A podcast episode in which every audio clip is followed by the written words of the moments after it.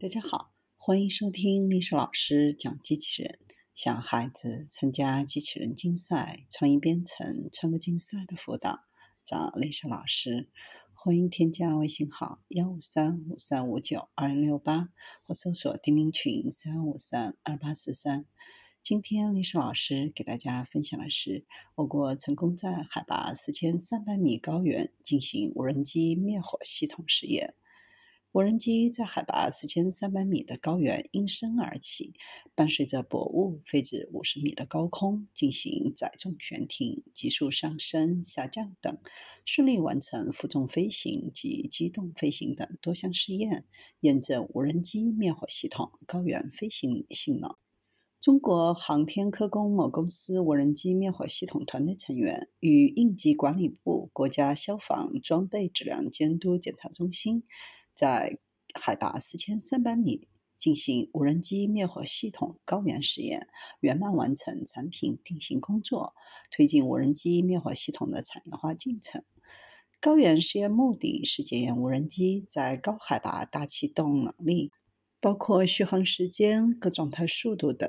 实验所参照对比的数据均源于平原地区的实验数据。在与平原实验数据对比下，可以更直观地分析高原实验数据，为后续产品的研发提供强有力的论证。此次实验均完成在海拔四千米以上，自然环境极其恶劣，对于无人机和操纵人员来说都面临极大的挑战。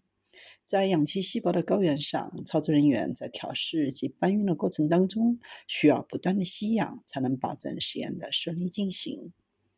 在平原进行的无人机装机只需要十分钟，而在四千三百米高海拔地区装机需要整整三十分钟，极大考验了操作人员的体力。同时，高原实验所需的多旋翼无人机配备高原桨以及高性能电池，相对比平原实验所需的碳纤维桨和普通电池，提高了螺旋桨的效率及电池的容量。无人机机身为全碳纤高强度设计，机臂可回转折叠，无人机可快速展开，在保证飞行和使用质量的前提下，显著提升便携性。因检验中心规定，无人机鉴定实验分为高原鉴定和平原鉴定两部分。在平原鉴定部分顺利通过六十余项实验，其中风洞等鉴定项目整体项目。表现出色，在目前国内开展鉴定的消防类无人机产品当中，处于前沿水平。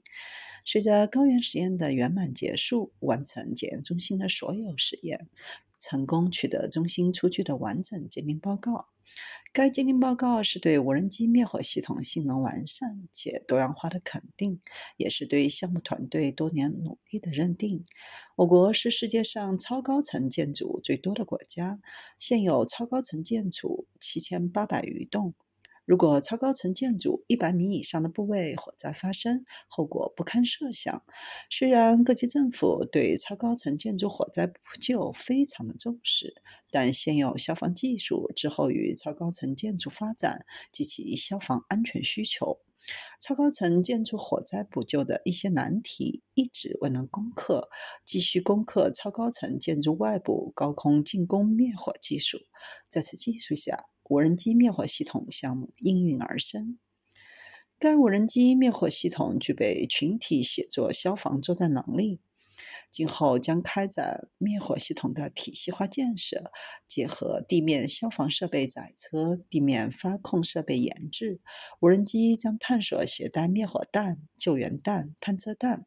突破相关关键技术，并完成实验。实现灭火、侦查、搜索、救援等主要研制目标。